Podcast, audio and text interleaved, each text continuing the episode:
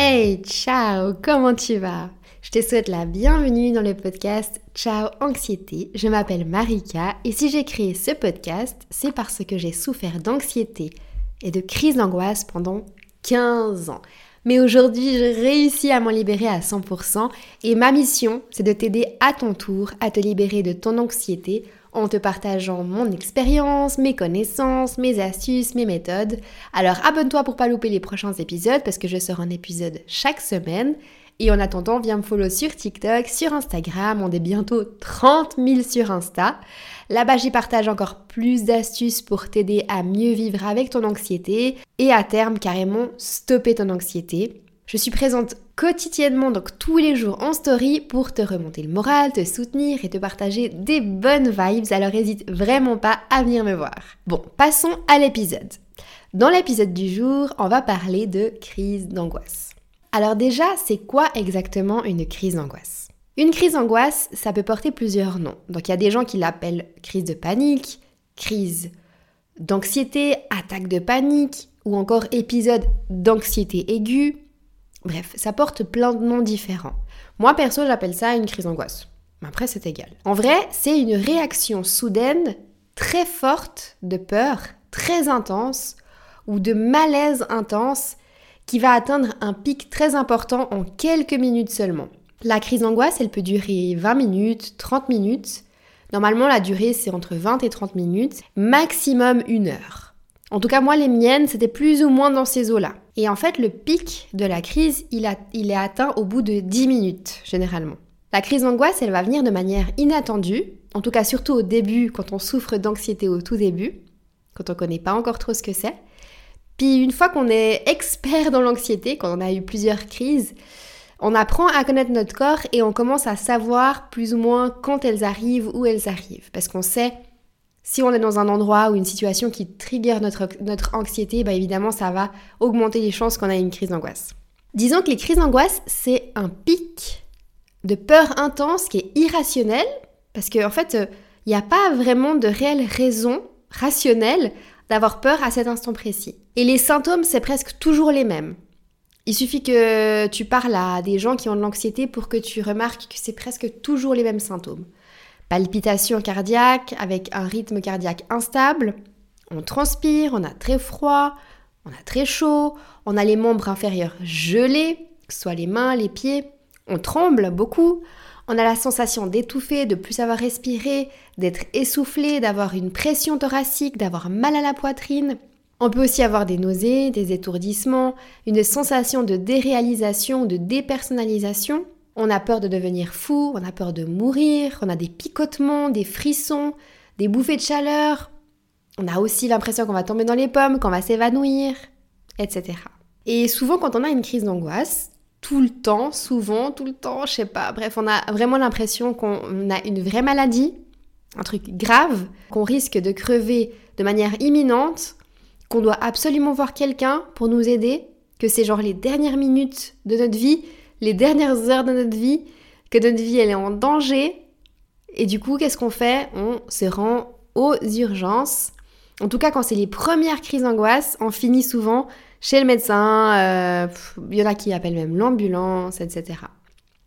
Moi, personnellement, j'ai été aux urgences. Et dans 100% du temps, on sort de chez le médecin, on sort des urgences, bredouille, on nous prend pour un fou, une folle. Enfin, vraiment, c'est la sensation qu'on ressent en tout cas.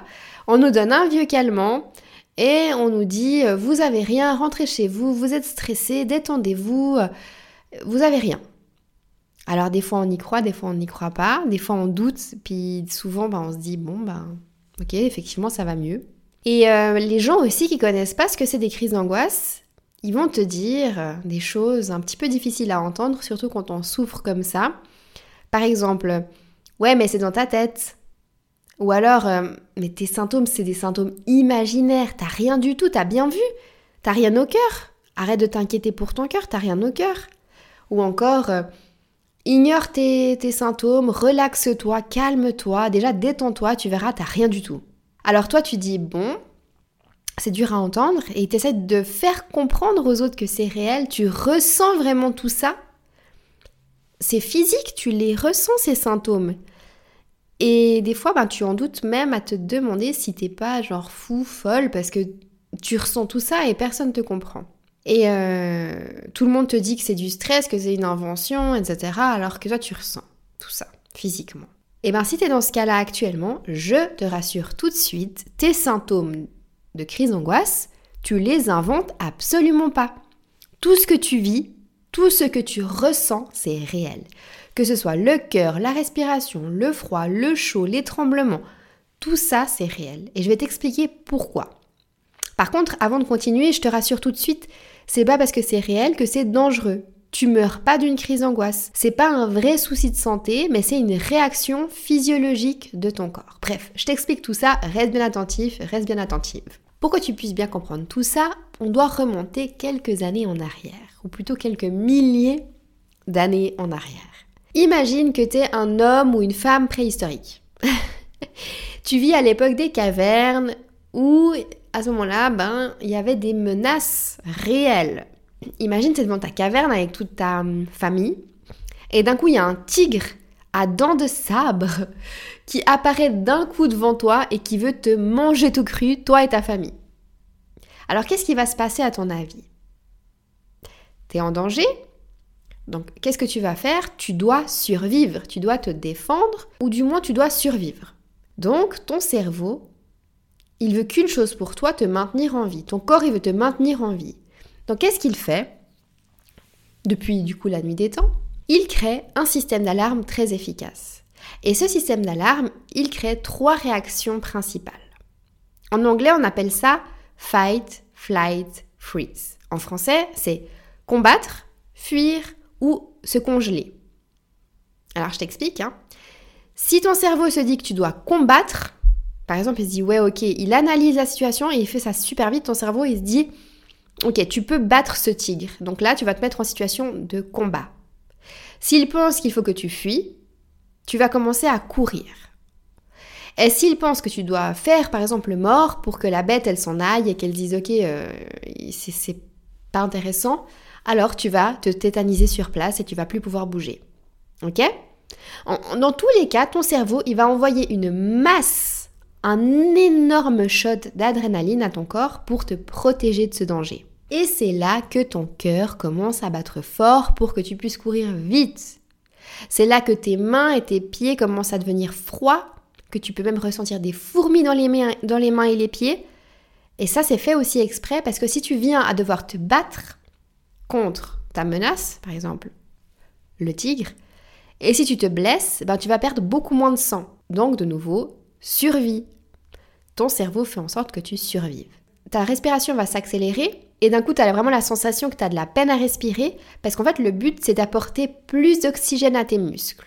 Et si d'un coup, tu as la vision qui se met en forme de tunnel, c'est parce que tu dois pouvoir te concentrer à fond sur ta menace en face de toi et du coup, ton cerveau, il efface toutes les autres informations autour pour que tu sois focus sur ta menace. Si d'un coup, ta digestion, elle se ralentit, tu as mal au ventre, en fait, ton corps, il a besoin d'économiser de l'énergie des organes dont il n'a pas besoin et mettre cette énergie un maximum pour les organes qui ont besoin de pour que tu as besoin pour combattre, pour fuir ce danger et donc pour survivre. C'est les muscles, c'est euh, le cœur, du coup, etc. Et la digestion, clairement, c'est secondaire actuellement.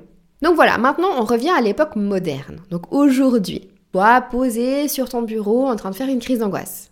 Dans ta situation précise d'aujourd'hui, il n'y a pas de tigre à dents de sabre, ni de mammouth, ni de bêtes féroces. T'es pas devant ta caverne.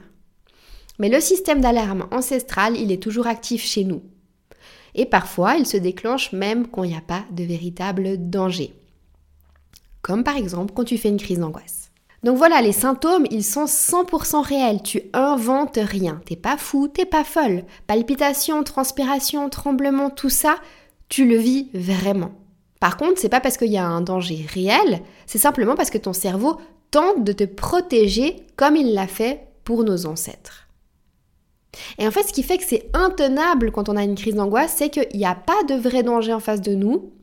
Du coup, qu'est-ce qu'il se passe? Ben, On court pas, on se bat pas, on reste statique avec toute cette adrénaline très puissante dans le corps, et forcément, ça crée des sensations désagréables qui ne sont pas utilisées à bon escient.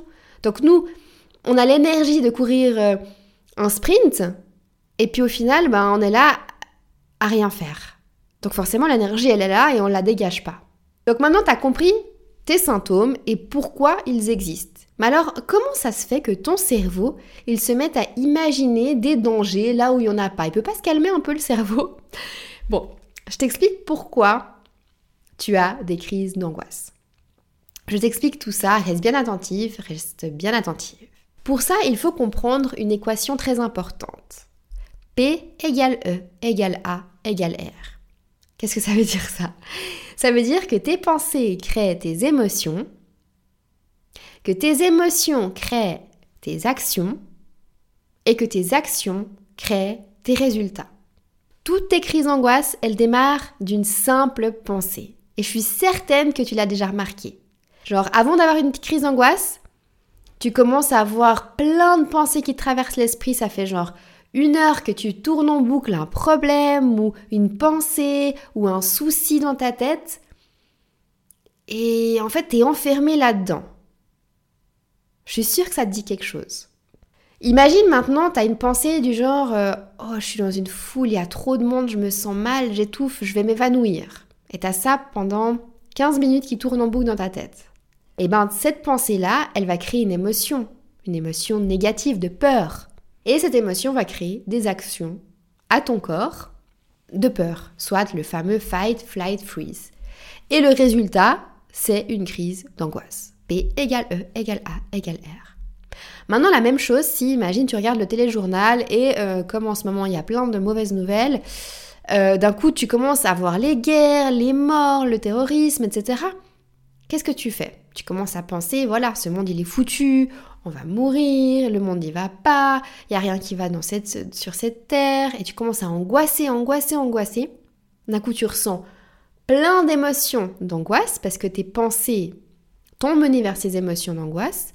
Tes émotions d'angoisse, elles te mènent vers les actions fight, flight, freeze, et ces actions-là te mènent au résultat crise d'angoisse. Le mécanisme d'une crise d'angoisse, c'est simple. Ça démarre d'une pensée, ça continue sur une émotion, puis sur une action, puis sur un résultat.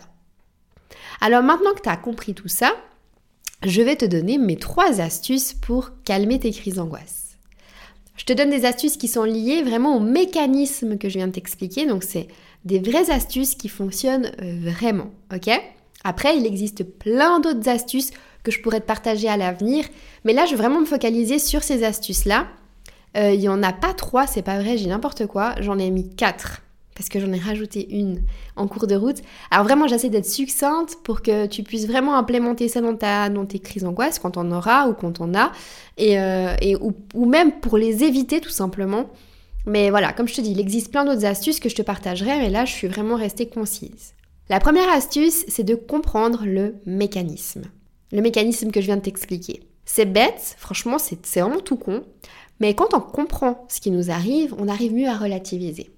Quand on a des crises d'angoisse, on croit qu'on va mourir. On a peur de mourir, de devenir fou, etc., etc. Et du coup, ça crée un engrenage infernal. Le fameux engrenage, j'ai peur d'avoir peur, ou j'ai... Je fais une crise d'angoisse parce que j'appréhende d'en faire une, tu vois. C'est vraiment le serpent qui se mord la queue. Donc si maintenant toi tu comprends ce que tu vis, tu comprends tes symptômes, tu comprends que c'est vraiment pas un problème de santé, que c'est simplement un mécanisme de ton cerveau, de ton corps qui t'aide à, te libérer et à survivre face à une menace, ben toi ça t'aide à relativiser. T'as moins peur parce que tu te dis ok, je comprends mieux pourquoi j'ai ça comme symptôme, puis comme pourquoi j'ai ça. Du coup, tu calmes tes pensées négatives, tu te dis simplement, je risque rien, je vais pas mourir, je suis juste dans un mécanisme ancestral, etc. Donc ça, c'est vraiment l'astuce numéro une. Je sais, elle semble un peu simple, mais tu verras que maintenant que tu as compris tout ce que je viens de te dire, tout ce que je viens de t'expliquer là dans cet épisode, tu verras que ça va beaucoup t'aider. Moi, perso, ça va, ça va vraiment beaucoup aider. Maintenant, l'astuce numéro 2, c'est de t'inonder de pensées positives. Alors, tu l'as compris, il y a tout qui démarre des pensées que tu as. C'est pour ça que c'est super important d'éviter les nouvelles négatives qui créent des pensées négatives chez les personnes sensibles à l'anxiété comme tu l'es aujourd'hui toi. Alors tu peux aussi te répéter des affirmations positives quand tu sens que tu commences à te noyer dans les pensées inquiétantes. Par exemple, tu peux te répéter euh, je suis en sécurité, je suis en pleine santé, tout va bien et tout ira bien, je suis protégée, je risque rien, etc. etc. Soit tu te les répètes tous les matins parce que tu es hyper déter et que voilà. Après, il faut avoir une bonne discipline. Personnellement, moi en ce moment, je le fais plus, mais c'est vraiment très puissant, donc le conseille. Sinon, ce que tu peux faire, c'est quand tu commences à ressentir une crise d'angoisse arriver, tu te répètes ces phrases et tu verras que tu te sentiras tout de suite mieux. Ensuite, l'astuce numéro 3, c'est de marcher. Alors tu vas te dire, mais c'est quoi cette solution bizarre? Genre elle est chelou, elle, de me dire ça. Si, si, si, tu peux me faire confiance. Juste le fait de marcher, de mettre un pied devant l'autre, c'est aussi simple que ça, mais ça va t'aider à calmer une crise d'angoisse. Si tu ressens une crise d'angoisse qui démarre, si tu le peux, tu sors, tu vas marcher. Le mieux, c'est vraiment dehors. Après, si tu peux pas sortir et que tu peux quand même te lever, bah lève-toi calmement, commence pas à te précipiter à courir dans tous les sens, ça c'est pire. Mais tu commences à faire quelques pas à l'intérieur, par exemple dans ta chambre ou dans ta au bureau, tu peux aller aux toilettes, te promener, tu vois un petit peu. Mais vraiment, cours pas parce que sinon ça va ça va empirer la situation. Faut marcher. Et en fait, le fait de marcher, ça va simplement aider ton cerveau, ton corps plutôt, pardon, à évacuer le surplus d'adrénaline que ton cerveau il a envoyé à ton corps. Ça va réguler ta respiration, ça va diminuer tes palpitations, ça va diminuer ta sensation d'étouffement, ça va calmer ton esprit parce que ça va te faire penser à autre chose. Et genre 5, euh, maximum 10 minutes après, tu te sentiras mieux. Et pour terminer, astuce numéro 4, c'est respirer. Alors si tu peux pas te lever, si tu peux pas partir, si tu peux pas marcher, si tu peux rien faire de tout ça, tu vas quand même essayer d'aider ton corps à calmer l'adrénaline de ton corps euh, en pratiquant des exercices de respiration. Parce que de nouveau, ça va calmer la respiration, ça va stopper le mécanisme fight, flight, freeze. Donc ça va calmer ta respiration. Et du coup, tu te sentiras tout de suite mieux parce que ça va calmer aussi euh, l'envoi d'adrénaline. Parce que l'adrénaline, enfin le corps il t'envoie un shot d'adrénaline. Mais là, ça va un peu le calmer. Et du coup, tu te sentiras mieux. Moi, personnellement, j'utilise l'application Respire Relax. En fait, sur l'application, c'est hyper simple. Tu ouvres l'appli, tu dois suivre une petite boule qui monte et qui descend et tu dois respirer au rythme de cette boule qui monte. Tu inspires et quand elle descend, tu expires. Ça te permet en fait de, de calmer ta respiration parce que souvent on a un peu l'impression que on over-respire souvent parce qu'on a l'impression d'étouffer donc on, on insiste sur la respiration alors qu'en fait il faut simplement calmer la respiration plutôt. Aussi pour calmer la respiration, tu peux méditer, tu peux écouter une méditation guidée si tu préfères, tu peux pratiquer la visualisation positive, tu peux écouter de la musique, calme, c'est mieux. Euh, bref, vraiment les astuces pour euh, calmer la respiration, se détendre, franchement il en existe vraiment plein. Mais voilà celle que je, te, que je préfère, ou du moins euh, celle qui fonctionne le mieux aussi. Voilà, on a fait le tour de toutes ces astuces. On a fait le tour de cet épisode sur les crises d'angoisse. Donc évidemment, comme je t'ai dit avant, il existe encore plein d'astuces, plein de solutions pour calmer les crises d'angoisse. Je vais pas, je ne veux surtout pas surcharger ton mental de solutions. Ce que je te conseille en fait, c'est d'essayer ces astuces déjà. Et puis euh, je suis persuadée que tes crises d'angoisse, elles vont être beaucoup plus légères, beaucoup plus calmes juste en implémentant ces petites astuces toutes simples, il hein, n'y a rien de sorcier vraiment. Et évidemment, si ça t'intéresse, je pourrais refaire un autre épisode avec d'autres astuces, d'autres de mes astuces qui fonctionnent super bien pour calmer les crises d'angoisse. Puis à ce moment-là, ben, j'en donnerai d'autres. Et peut-être à la limite, je t'en donne vraiment euh, toutes celles que j'ai, comme ça après t'as juste à piocher.